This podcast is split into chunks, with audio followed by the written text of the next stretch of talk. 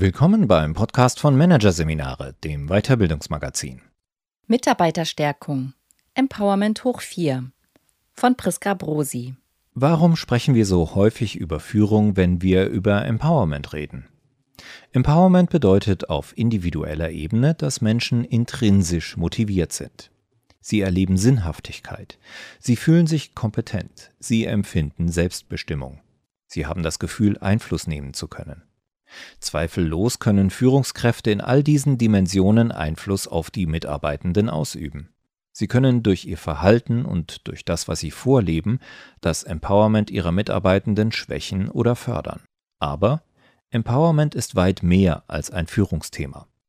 In Empowerment steckt das Wort Power. Im Englischen bedeutet Power sowohl Macht als auch Energie, und diese Doppeldeutigkeit ist sehr erhellend. Denn beim Empowerment in Organisationen geht es zum einen um die Verteilung von Macht, was gegebenenfalls auch die Veränderung von Strukturen und Prozessen voraussetzt.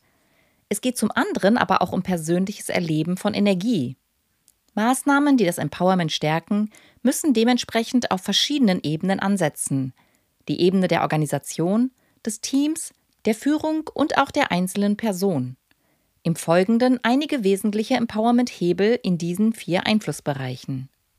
Erstens Empowerment durch die Organisation. Entscheidungskompetenzen neu sortieren. Der Faktor, der auf der strukturellen Ebene für Empowerment entscheidend ist, ist naheliegenderweise die Hierarchie. Denn Hierarchien bestimmen in Unternehmen, ob Entscheidungen eher zentralisiert oder dezentral getroffen werden können, ob also nur ein kleiner Machtkreis an der Spitze entscheidet oder ob viele Mitarbeitende in ihren Verantwortungsbereichen eigenständig entscheiden können. Ergo hängt es zunächst einmal an den Strukturen, ob Mitarbeitende Autonomie und Partizipation erleben können oder nicht. Hierarchien sind in Organisationen übrigens nicht nur über definierte Verantwortungsbereiche und die Zuordnung von Entscheidungskompetenzen verankert, sondern über Symbole und Rituale auch tief in der Unternehmenskultur verwurzelt.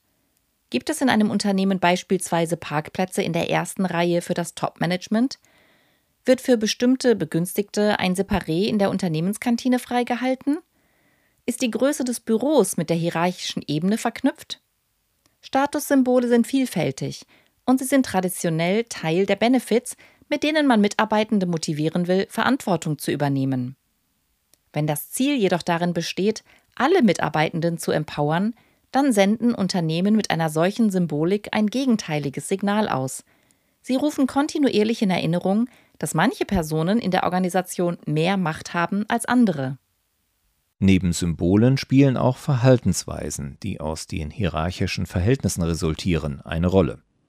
Schauen in Meetings alle Teilnehmenden zuerst auf die hierarchisch am höchsten gestellte Person, wenn eine neue Idee vorgestellt wird oder wenn jemand einen Witz macht? Welche Namen werden in E-Mails zuerst genannt? Auch diese von der Hierarchie erzeugten Verhaltensweisen wirken sich auf das psychologische Empowerment von Individuen aus. So raubt es Energie, sich ständig selbst zu kontrollieren und nach hierarchisch höher gestellten Personen zu richten. Darüber hinaus signalisieren derartige Verhaltensweisen kontinuierlich, dass Wertschätzung in der Organisation unterschiedlich verteilt ist. Organisationen, die alle Mitarbeitenden empowern wollen und nicht nur jene in den oberen Rängen, tun daher gut daran, strukturelle und damit einhergehende psychologische Machtunterschiede zu reduzieren. Dabei kommt es auf die Balance an. So kann der vollständige Verzicht auf Hierarchien in der Regel nicht die Lösung sein, weil Hierarchien ein wichtiges organisationales Prinzip sind, um über klare Strukturen Handlungsfähigkeit herzustellen. Jedoch ist Hierarchie insbesondere unter komplexen Umweltbedingungen, dann am erfolgreichsten, wenn Führungskräfte demokratisch agieren. Dies bedeutet, den Mitarbeitenden trotz der Hierarchie, zumindest bezogen auf bestimmte Themenstellungen, Bereiche und Situationen, möglichst viel eigenen Entscheidungsraum zu geben, damit jene, die dem Entscheidungsproblem am nächsten sind, die Entscheidungen treffen können. Es bedeutet, den Wert von Statussymbolen als Benefit zu überdenken und in Frage zu stellen. Es kann aber auch heißen, die Hierarchie generell von Personen zu entkoppeln und stattdessen in Entscheidungshierarchien zu agieren. Hierarchie ist dann an Rollen und Funktionen, aber weniger an Personen geknüpft. Zweitens Empowerment durch das Team. Partizipativ arbeiten ohne Frust durch schlechte Organisation. Teams können hierarchisch geführt werden und oder selbstorganisiert mit geteilter Führung arbeiten. Letzteres ist eine wichtige Strukturkomponente, um Hierarchien zu reduzieren und Entscheidungen im Unternehmen an die Stellen zu verlagern, die dem Entscheidungsproblem am nächsten sind. Statt davon auszugehen, dass eine Person über das beste Wissen in allen Bereichen verfügt, geht geteilte Führung von der Prämisse aus, dass Teammitglieder in unterschiedlichen Bereichen Stärken haben und dass es hilft, wenn sie diese Stärken flexibel einbringen können. Das heißt, Teammitglieder übernehmen jeweils dann die Führung, wenn sie für die jeweilige Aufgabe am besten geeignet sind. Die Idee dahinter ist, dass wenn sich alle gleichermaßen gemäß ihren Stärken einbringen können, gemeinsam das beste Arbeitsergebnis erzielt werden kann. Drei Dimensionen sind entscheidend, damit geteilte Führung in Teams gelingt. Erste Dimension Gemeinsame Ziele und Purpose. Die Teammitglieder teilen Ziele und haben ein gemeinsames Verständnis davon, welche Maßnahmen notwendig sind, um diese zu erreichen. Dies bedeutet nicht unbedingt, dass Ziele am Anfang eines Projekts festgelegt werden und dann für alle verbindlich sind. Insbesondere in dynamischen Arbeitsumfeldern müssen Ziele vielmehr kontinuierlich hinterfragt und adjustiert werden. Frameworks wie Objectives and Key Results, kurz OKR, können bei dieser gemeinsamen Zieldefinition helfen und sehen aus diesem Grund die gemeinsame Überarbeitung und Kommunikation der Ziele in regelmäßigen zeitlichen Rhythmen vor. Zweite Dimension Soziale Unterstützung. Die Teammitglieder geben sich emotionale und psychosoziale Unterstützung. Das bedeutet zum Beispiel, dass Teammitglieder sich gegenseitig ermutigen und Anerkennung für ihre Beiträge geben. Darüber wird sichergestellt, dass sie Wertschätzung erleben und ermutigt werden. Ein Tool, um soziale Unterstützung in Teams zu fördern, ist beispielsweise ein emotionaler Check-in am Anfang eines Meetings. Dieser gibt den Raum, Emotionen zu teilen. Er signalisiert, dass Emotionen wichtige Informationen für alle Teammitglieder liefern und dass das Wohlbefinden der Teammitglieder für alle wichtig ist. Dritte Dimension Mitsprache. Teams müssen sich der psychosozialen Effekte von Hierarchie bewusst sein.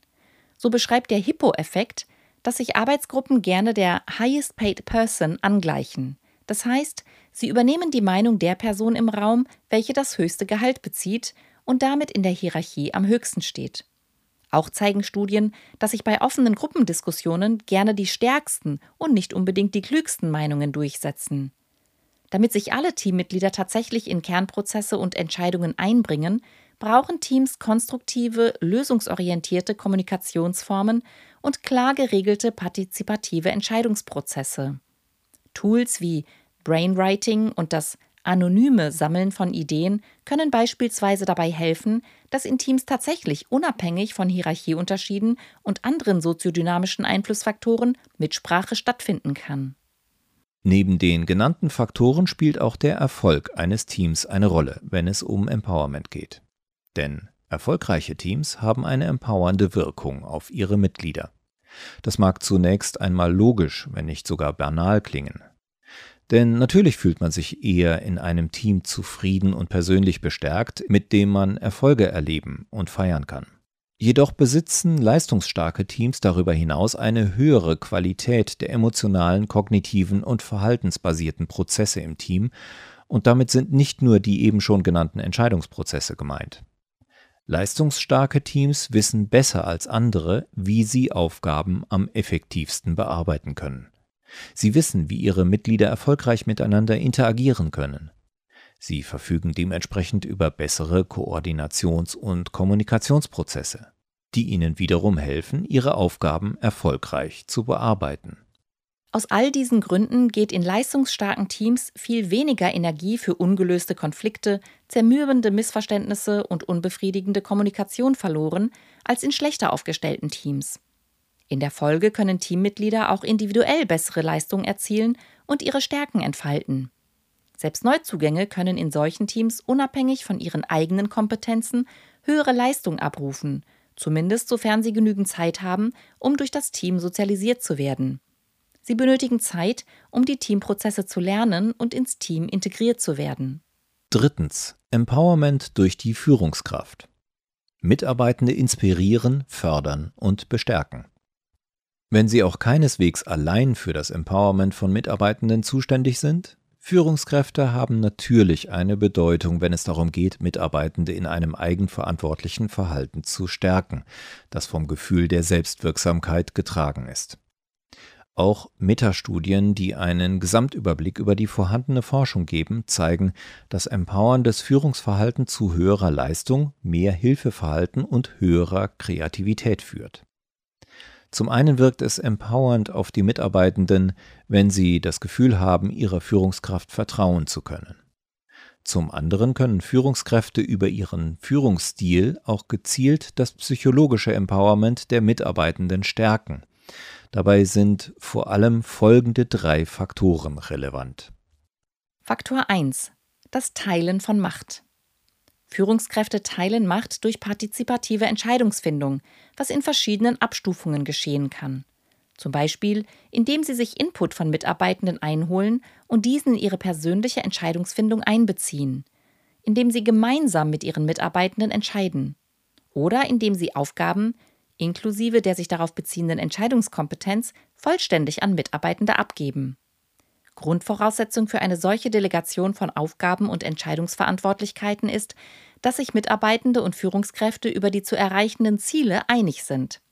Zudem inkludiert das Teilen von Macht das Teilen von Informationen. Und es setzt eine gute gemeinsame Koordination und eine klare Rollenverteilung voraus. Faktor 2 Unterstützung der Motivation. Es ist wichtig, dass Führungskräfte Mitarbeitende dazu ermutigen, Initiative zu ergreifen. Initiative zu zeigen impliziert eine aktive und selbstinitiierte Herangehensweise an die Arbeit, die über formale Anforderungen hinausgeht. Um dies zu unterstützen, hilft es, die Autonomie von Mitarbeitenden zu fördern, etwa durch die Abgabe von Macht, aber auch dadurch, dass Führungskräfte zu zielorientiertem Handeln ermutigen und Mitarbeitenden dabei helfen, sich ambitionierte Ziele zu setzen und diese zu verfolgen. Bei letzterem ist es wichtig, dass die Führungskraft Interesse, Zutrauen und Vertrauen zeigt, um die Selbstwirksamkeit ihrer Mitarbeitenden zu stärken. Auch Inspiration ist wichtig. Und Führungskräfte sind dann inspirierend, wenn sie selbst Enthusiasmus, Vertrauen in zukünftige Ziele und Optimismus zeigen. Faktor 3. Unterstützung von Entwicklung. Da sich Empowerment wesentlich darauf gründet, dass sich Menschen in ihrem Tun als kompetent erleben, das heißt Selbstwirksamkeit erleben, besteht eine elementare Führungsaufgabe darin, sie im Arbeitskontext beim Aufbau von Kompetenzen zu fördern. Führungskräfte können dies ein Stück weit durch die eigene Vorbildfunktion erreichen – Sie sollten ihre Mitarbeitenden in deren Entwicklung jedoch auch durch gezielte Ermutigung, Coaching und gegebenenfalls Anleitung begleiten. Besonders hilfreich ist es, die Reflexion von Mitarbeitenden nach herausfordernden Aufgaben, etwa einem schwierigen Projektabschnitt, einer wichtigen Präsentation oder einer herausfordernden Verhandlung, zu unterstützen. Führungskräfte können Mitarbeitenden beispielsweise in einem Debriefing dabei helfen, ihr Verhalten in dieser Situation zu analysieren Sie können gemeinsam mit Ihren Mitarbeitenden bestimmen, welche Verhaltensweisen in der entsprechenden Situation zum Erfolg geführt haben, welche sich ungünstig ausgewirkt haben und welche alternativen Verhaltensweisen in ähnlichen Situationen in Zukunft möglich wären. Neben diesem erfahrungsbasierten gemeinsamen Lernen, das hilft, wichtige Erfahrungen nicht ungenutzt im Arbeitsalltag untergehen zu lassen, ist es beim Kompetenzaufbau auch wichtig, vorhandene und insbesondere neu aufgebaute Kompetenzen durch positives Feedback zu bestätigen. Nach einer gemeinsamen, erfolgreichen Präsentation ist es beispielsweise wichtig, dass Führungskräfte die Arbeit von Mitarbeitenden explizit herausstellen, indem sie sich für geleistete Beiträge bedanken und ihren Stolz auf die Leistung der Mitarbeitenden ausdrücken. Darüber hinaus können Führungskräfte Empowerment stärken, indem sie Mitarbeitenden dabei helfen, den Sinn in der Arbeit besser zu sehen. Sie können ihnen zwar keinen Sinn geben, denn Sinn ist etwas sehr Individuelles. Etwas, das Menschen in ihrer Arbeit empfinden, weil sie sich darin wohlfühlen, weil sie darin positive Resonanz erleben, weil sie sich im sozialen Verbund ihrer Kollegen zu Hause fühlen, weil sie Werkstolz empfinden und natürlich auch, weil sie sich mit ihren Werten und Zielen an die Ziele, Werte und die Vision ihrer Organisation ankoppeln können. Aber Führungskräfte können ihrerseits all dies unterstützen. Zum Beispiel, indem sie im täglichen Tun die Verbindung zur Unternehmensvision herstellen. Zu den Faktoren, die Leadership empowernd machen, gehört nicht zuletzt auch, auf eine gute Balance zwischen Herausforderung und Überlastung bei den Mitarbeitenden zu achten.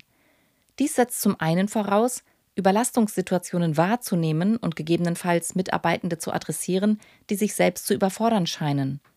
Zum anderen besteht eine wichtige Empowerment-Aufgabe der Führungskraft auch darin, störende Einflussfaktoren von außen abzufangen und bürokratische Hürden zu reduzieren, damit sich Mitarbeitende auf das Wesentliche ihrer Arbeit konzentrieren und damit sie effizient agieren können. Viertens Self-Empowerment. Prioritäten setzen, die zu einem passen. Mittlerweile sollte deutlich geworden sein, dass Empowerment von vielen Umfeldfaktoren abhängt, die Selbstermächtigung erschweren oder erleichtern können. Dennoch können Mitarbeitende auch persönlich Einfluss nehmen, und zwar sowohl strukturell als auch psychologisch. Mitarbeitende können zum Beispiel mittels Jobcrafting Veränderungen herbeiführen, indem sie selbst identifizieren, welche Aufgaben ihnen Energie geben oder nehmen – zum Beispiel können manche Mitarbeitenden aus Kundenkontakt viel Energie ziehen, während solche Kontakte für andere eher energieraubend sind. Selbstverständlich hängt die Gestaltung der eigenen Arbeit auch von den gegebenen Möglichkeiten in der Organisation und im Team ab. Jedoch zeigt sich, dass Mitarbeitende häufig gar nicht erst darüber reflektieren, welche Aufgaben ihnen Energie geben und welche das Gegenteil bewirken. Diese Reflexion ist aber ein wichtiger Schritt, um die eigene Arbeit proaktiv gestalten zu können und oft wird sich dabei zeigen, das Umfeld lässt im Hinblick auf die Arbeitsgestaltung gemäß persönlicher Präferenzen mehr zu, als man vielleicht annimmt. Neben dieser strukturellen Seite des Jobcraftings gibt es auch eine kognitive Seite. So kann beispielsweise ein Mitarbeiter, der in der Pflege arbeitet, seine Aufgaben auf die einzelnen Tätigkeiten reduziert sehen, sich also als jemand betrachten, der Medikamente verabreicht, bei der Körperpflege hilft und lästigen Dokumentationspflichten nachkommt. Er kann sich aber auch als jemand sehen, dessen Tätigkeit in der Gesamtheit der Aufgaben einem hohen Ziel, nämlich der Sorge und Pflege anderer Menschen dient. Das heißt, der Mitarbeiter verschiebt seinen persönlichen Aufmerksamkeitsfokus. Das wiederum kann dann zu anderen, positiveren Emotionen und einem anderen Verhalten führen. Sehr häufig geht jedoch der Aufmerksamkeitsfokus gemeinsam mit den positiven Emotionen und dem zielgerichteten Handeln im Tagesgeschäft verloren. Gerade in stressigen Arbeitssituationen ist es daher wichtig, sich Zeit für Reflexion, aber auch Erholung zu nehmen und zu überprüfen, ob man an den wesentlichen Themen arbeitet oder nach den dringlichsten oder auch nur Dringlichkeit suggerierenden Aufgaben priorisiert. Diese Reflexion ist umso wichtiger, als Menschen dazu tendieren, gerade in stressigen Situationen genau die Aktivitäten, die ihnen Energie und Erholung geben, zu streichen, sodass sich eine Abwärtsspirale bildet. Um diese Abwärtsspirale zu vermeiden und sich selbst neu zu empowern, hilft es, auf die eigenen Emotionen zu achten. Positive Emotionen geben Energie, sie erweitern den Horizont und unterstützen den Aufbau von Ressourcen. Insbesondere im Zusammenhang mit dem Kompetenzerleben sind sie wichtig. Doch umgekehrt ist eigenes Kompetenzerleben natürlich auch ein wichtiger Auslöser für positive Emotionen. Wenn jedoch Fortschritte nicht gesehen werden, weil sie im Tagesgeschäft untergehen oder als selbstverständlich betrachtet werden, verpufft das mit ihnen einhergehende emotionale Empowerment. Daher ist die Pflege von positiven Emotionen wichtig, nicht nur für die eigene Person, sondern das gesamte Team. Sollte Ihnen also in den nächsten Tagen ein Kollege oder eine Kollegin von einem wichtigen Fortschritt erzählen, freuen Sie sich mit ihm oder ihr und zeigen Sie Ihren Enthusiasmus. Das ist vielleicht die einfachste Art, sich gegenseitig zu empowern.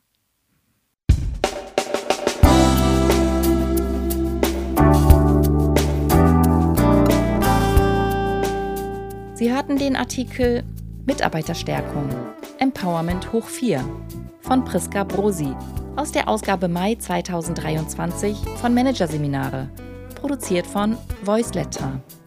Weitere Podcasts aus der aktuellen Ausgabe behandeln die Themen Daseinsgestaltung lernen, Plädoyer für die Lebenskunst und Psychologisches Empowerment. Ich darf, ich kann, ich will. Weitere interessante Inhalte finden Sie auf der Homepage unter managerseminare.de und im Newsblog unter managerseminare.de/blog.